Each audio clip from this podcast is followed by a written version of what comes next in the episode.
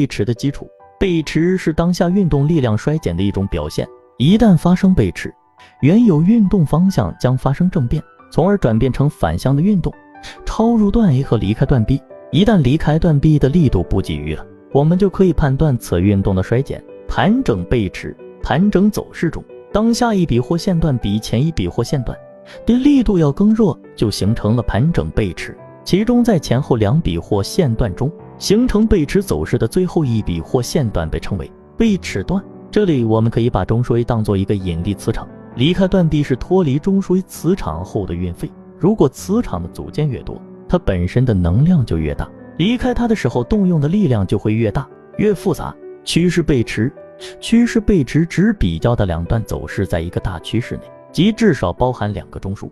标准的情况是 A 加 A 加 B 加 B 加 C。A、B 为同级别中枢且互不重叠，A、B、C 为同向侧级别走势，且 C 中包含中枢 B 的第三买卖点。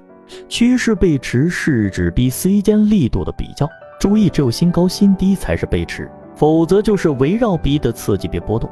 趋势背驰是标准背驰，盘整背驰是指比较的两段走势在一个大盘整理，即只包含一个中枢。